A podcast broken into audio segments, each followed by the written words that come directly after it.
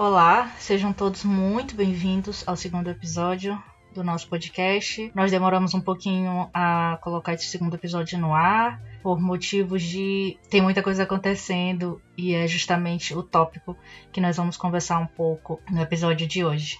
Bora!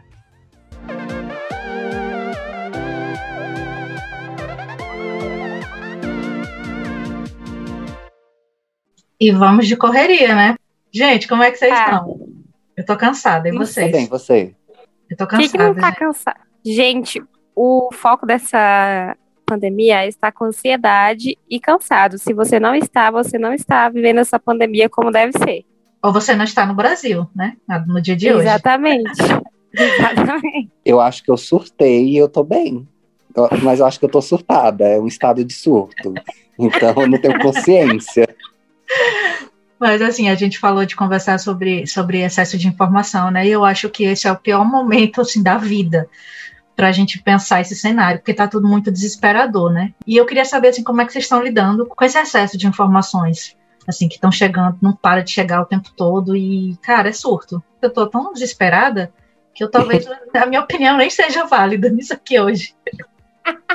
Como tá rolando muita coisa, eu tento, o que é muito difícil. Como tem muita informação, a gente perde o foco em muitos assuntos muito rápido. Aquele assunto que você falou sobre ele há três minutos atrás, agora ele já é outro e já foi mudando. Eu tento pegar um assunto de cada vez e trabalhar aquilo. Porque acaba que a gente tem tanta informação, tanto assunto, tanta coisa, a gente não se aprofunda em nada, mas sabe um pouco de tudo. Aí isso é prejudicial, dificulta no, no fato de que você não tem tanto conhecimento sobre aquilo, mas você quer falar sobre. Então, gente, eu tento fazer o filtro, né? Se a gente tenta abraçar todas essas informações de uma vez só, a gente fica cheio de informação, mas sem elaboração nenhuma, né? Tô percebendo um fenômeno. Até o próprio Twitter tá um lugar meio esquisito, assim. Porque eu, eu, amo, assim, a minha rede social favorita. Cara, eu tô no Twitter há pelo menos uns 12 anos, 13 anos, sei lá. E a minha sensação é que de um ano pra cá, a, a, coisa ficou muito mais densa, muito mais pesada, sabe? O Twitter está aplicando alguns filtros e entregando algumas funcionalidades que eu não pedi para ver. já, já aconteceu de passar essa minha timeline de vocês é, tópicos que você não pediu para ver aquilo e cai pra, pra gente. Então, eu não sei, eu, tô, eu acho que tem piorado no último ano. Isso é verdade. Eu sou mais do, do Instagram mesmo, sou Instagrammer. Mas o próprio Instagram também, para mim, é, é, outro, sabe, buraco sem fundo. Cara, às vezes eu me pego, eu entro no Instagram, quando eu vou ver, eu tô em 30 contas que eu não sei como é que eu fui parar ali naquelas contas. Aquilo ali é um buraco negro, cara. Não sei se vocês sabem, acontece com vocês, de entrarem ali no explorar do Instagram, quando vê você entrou em 50 contas e não tem ideia do que você está fazendo ali. E aí vem uma coisa de, tá, esse tanto de informação aqui, às vezes a gente busca sem querer, né? A gente vai, vai indo porque tá olhando uma coisa e aí tem uma pessoa marcada, você vai e olha aquele post marcado. Eu não sei como filtrar pelo meu próprio comportamento ali.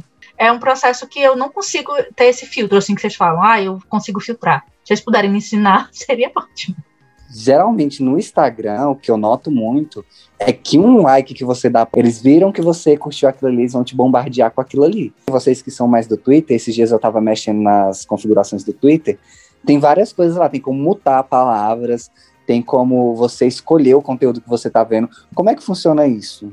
Eu sei que tem como uh, mutar algumas palavras. Eu não, nunca fiz isso, assim. Eu tenho algumas contas silenciadas. ah, louca. E, e, tem isso também, né, gente? É um outro, uma outra pauta super complexa, esse negócio de silenciar pessoas. É, onde é que a gente achou essa elegância toda, né? De ter que só silenciar. Cara, por que, que a gente não tem coragem de simplesmente deixar de seguir a pessoa? Sabe, a gente vai lá e silencia e continua ali seguindo educadamente. Eu nem sabia que rolava isso no Twitter, porque eu deixo de seguir. O Instagram faz isso também, né, Jonas? Você pode fazer a, a egípcia lá no Instagram também. Sério? Faz sim.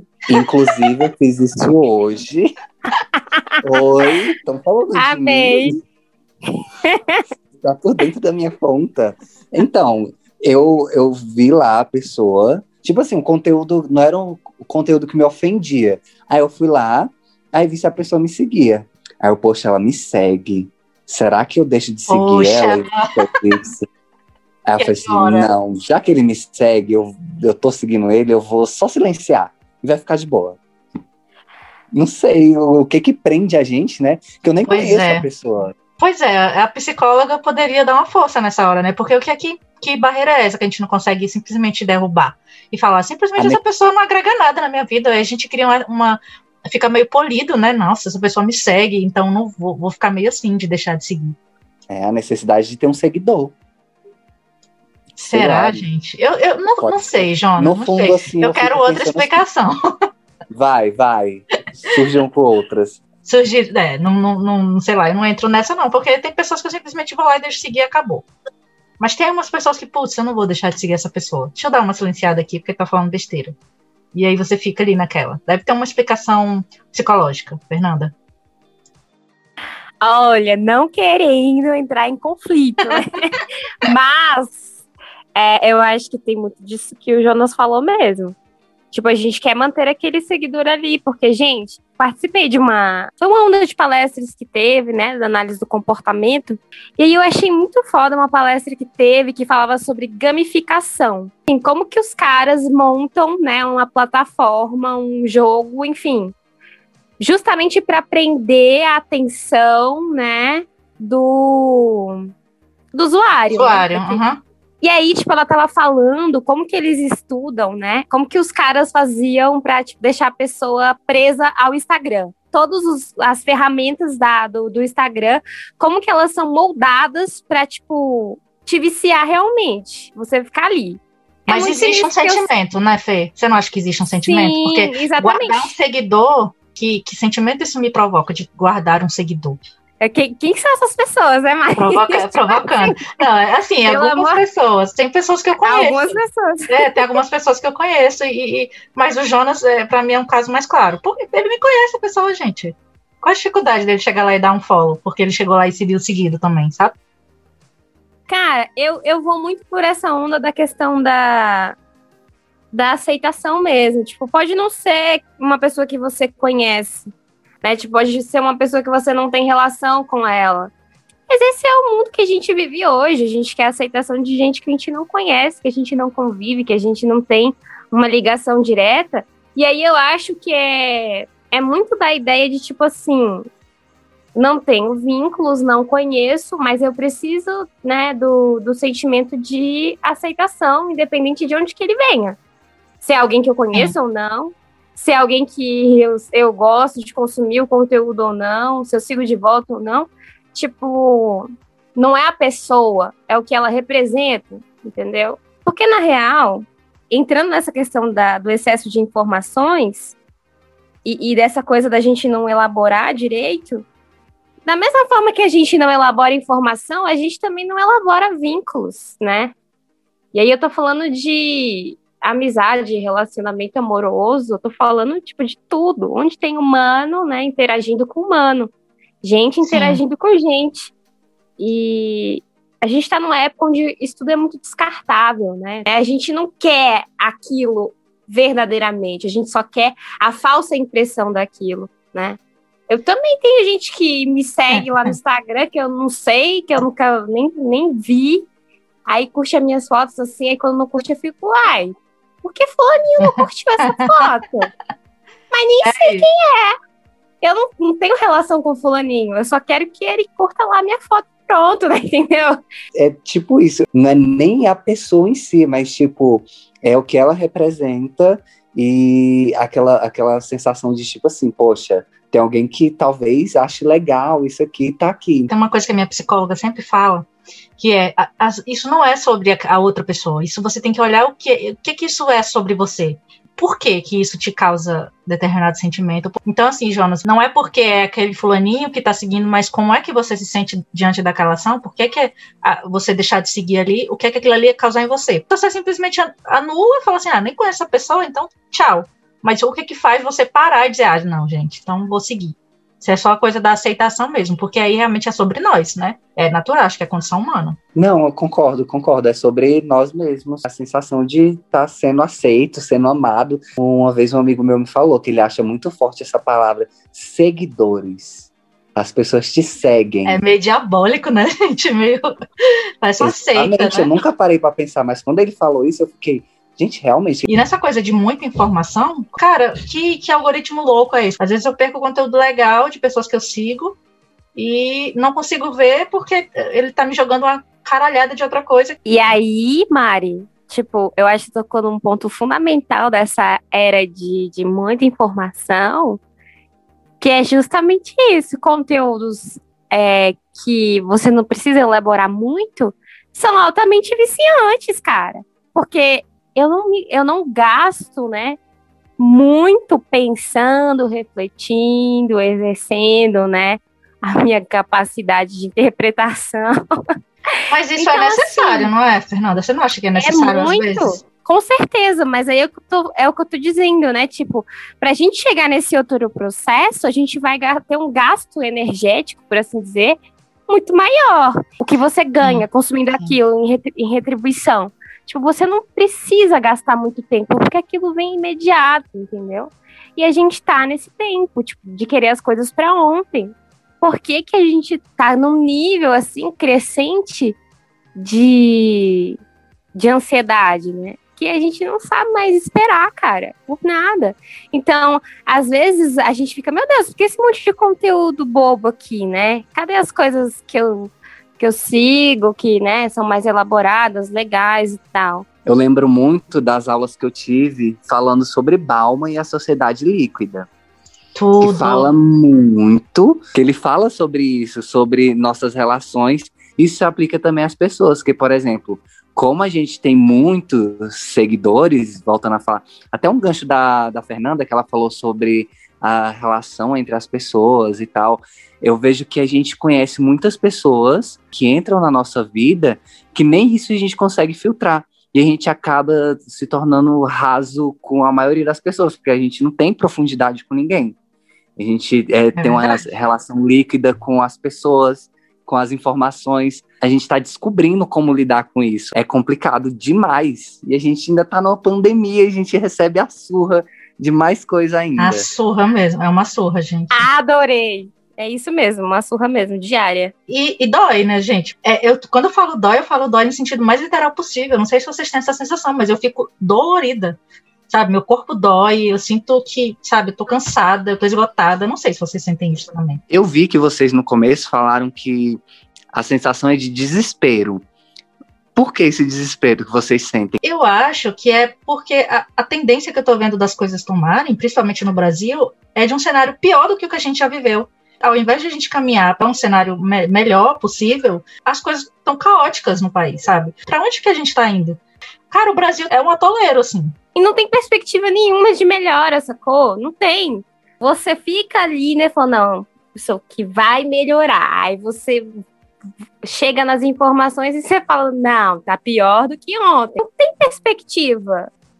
Então a gente acaba se engajando em coisas é, mais amenas, por assim dizer, mais tranquilas, porque se for para a gente prestar atenção em tudo realmente, nossa, é, é um surto por dia que a gente tem. Eu acho que o gancho que fecha isso tudo é assim, por, por, pela falta de perspectiva que a gente tem agora, isso bate direto, choca com o que a gente tem falado antes. A gente é muito imediatista no, o nosso momento atual exige que nós sejamos, né? A sociedade exige, a tecnologia exige, tudo leva a gente para ser imediatista, como a Fernanda falou.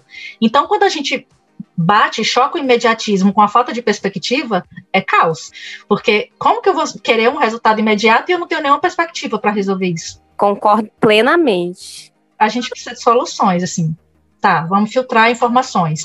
Mesmo filtrando e recebendo menos informação e recebendo informações mais qualificadas, como que a gente fica diante desse cenário e respira e fica mais tranquilo? Big Brother. Não, mentira. olha, cara, e olha que às vezes até o Big Brother a gente fica puto vocês falaram aí do desespero, né? O meu desespero é gerado muito. A gente é imediatista e a gente é cobrado por isso. Por exemplo, profissionalmente falando, eu me sinto muito cobrado. Eu sinto que eu estou de sendo deixado para trás. É muita informação, muita coisa. E às vezes eu fico com tanto medo, o meu desespero é tipo assim, eu não estou acompanhando tudo que está acontecendo. E o mercado está me cobrando uma coisa que eu não estou conseguindo acompanhar. É muita informação. O que que eu faço? Eu sou do tipo de pessoa que eu sou muito conectado com música, eu tento trabalhar minha espiritualidade, gente, fugindo totalmente aí de coisa da, do assunto de muita informação e tal, entrando para uma coisa mais espiritual, mais tranquila, mais zen. Mas é uma saída, né? É para para mim a saída é essa me conectar com coisas que eu gosto. Por exemplo, eu gosto de fazer exercício. Eu procuro caminhar no lugar tranquilo, que eu veja árvores. Eu gosto de ouvir uma música tranquila e relaxar. Fazer um exercício de respiração. Gente, exercício de respiração salva a minha vida, real. É atenção plena, tudo, né, gente? E você, Fê, o que, que você faz, assim? Cara, eu acho que eu também vou muito para esse sentido do Jonas. Eu me apego às coisas que eu gosto de fazer seja música, seja leitura. Eu vou para as coisas que eu gosto mesmo, né? E saio. Saio desse, desse mundinho, tento dar uma afastada realmente para poder respirar. Porque se não for assim, tipo, parece que você fica em estado de alerta constante, né? Que você, tipo, é uma bomba prestes a explodir. é uma sensação muito ruim, né? Você fica dependente daquilo. É muito doido. E às vezes eu vejo que as pessoas elas falam: não, eu vou fazer isso, vou testar. Aí elas fazem um dia e aí, tipo, já falam: não, não dá certo comigo, não, isso não funciona. É, aí né? recai naquela coisa do imediatismo mesmo. A pessoa quer criar um ritual para ela se sentir melhor, longe daquilo, mas ela não quer criar um hábito. Porque um, um hábito. ritual de um dia, né?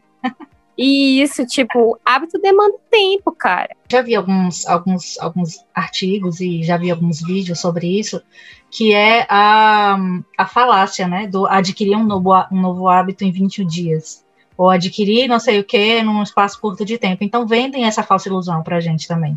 De que se a gente não consegue adquirir um novo hábito em 21 dias, fracassado é a gente, sabe, que não consegue, porque isso é instaurado muito, assim. É, eu já, já cheguei a achar, já vi pessoas fazendo isso, não sei se vocês já viram. Ai, desafio dos 21 dias para ter um novo hábito. Aí cada dia posta um troço e acha que no 22 segundo vai sair saltitante com um novo hábito. Eu acho isso tão problemático, essa coisa de é, adquirir hábitos rapidamente, ou fazer essas coisas pontuais que a gente vai se perdendo pelo caminho. Também isso é muito ruim, assim. Eu me sinto também cobrada nesse sentido, porque você olha do ponto de vista psicológico, é, não sei se a Fê já ouviu falar, modelo transteórico do comportamento. Ele explica todo o processo de mudança que é para você conseguir fazer uma coisa diferente, ou adquirir um hábito. E as pessoas vendem como se fosse isso mesmo, sabe? Um livro ali, 21 dias, você faz tal coisa. E não é bem assim.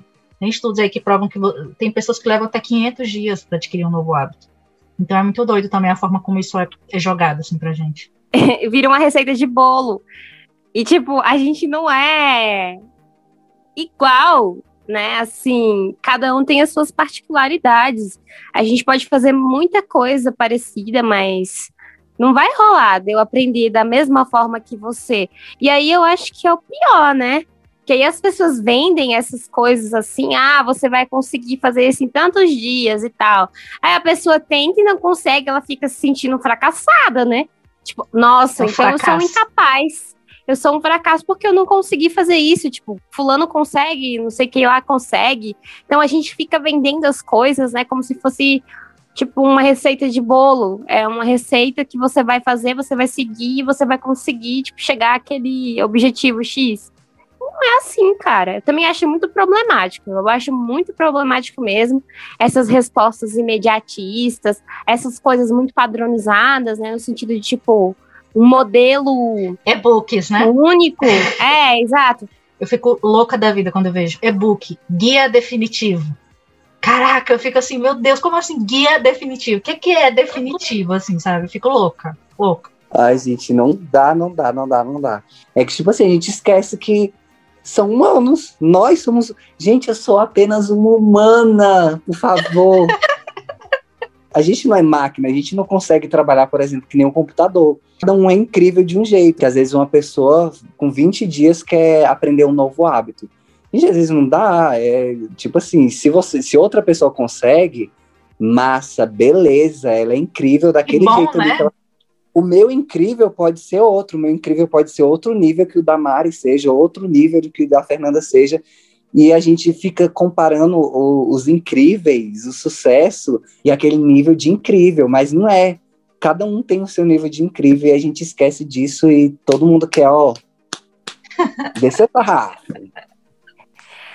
E finalizando aqui, né, o que eu tenho para falar, eu acho que, infelizmente, né, esse excesso de informação com, pela qual a gente é bombardeado diariamente, essa falta de, de elaboração sobre as coisas, né?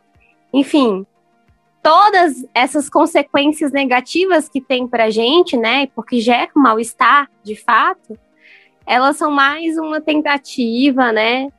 De colocarmos, né? Assim, os humanos nesse, nessas caixinhas e controlar, né? Cada um deles para que eles não possam realmente ter uma análise mais aprofundada de si mesmo e de como o mundo funciona. Porque quanto menos eu sei, mais, né, eu fico... Mais fácil, né? Mais manobrável, mais manipulável. Exatamente, exatamente. É o jogo, é o jogo.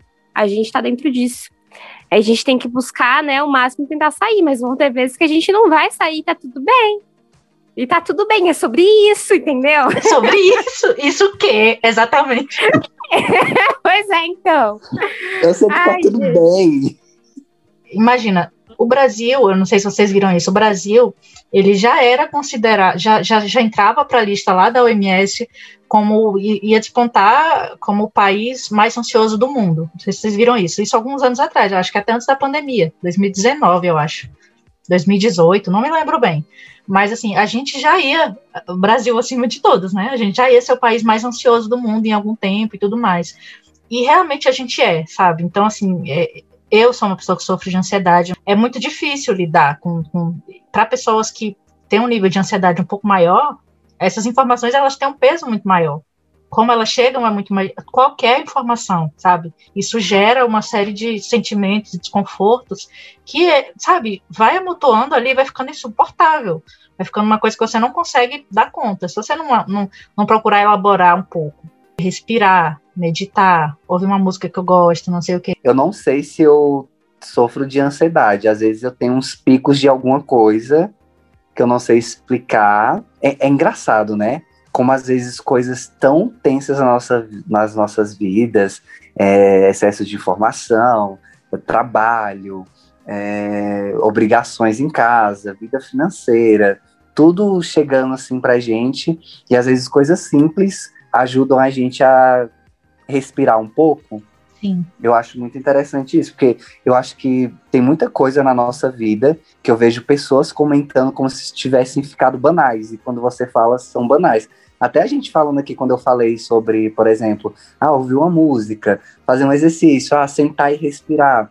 É, quando você coloca em palavras, eu faço isso inconscientemente, mas quando coloco em palavras parece que é banal, por causa que as pessoas falaram pra gente que é banal e você tá imerso nessa cultura que a gente tá, que é o certo, o resto não tá mais. Isso aí seria até outro tema pra gente, né? Falar sobre os prazeres das coisas simples. Porque a gente tá Nossa, num mundo sim. onde, tipo, as pessoas querem que a gente tenha prazer em coisas inalcançáveis. E aí a gente fica naquele limbo. Tipo, eu faço simples, busco inalcançável, aí fico no dilema e acabo não fazendo nada. Eu concordo. Gostei também, coisa simples. Foi maravilhoso conversar com vocês, adorei. Muito obrigado, eu gostaria de agradecer a todos e a todas. Sim, valeu também pelas pessoas que ouviram o primeiro, estão ouvindo o segundo e vão ouvir o próximo. É verdade. Por favor, é acompanhem. Não percam, vem aí, vem aí.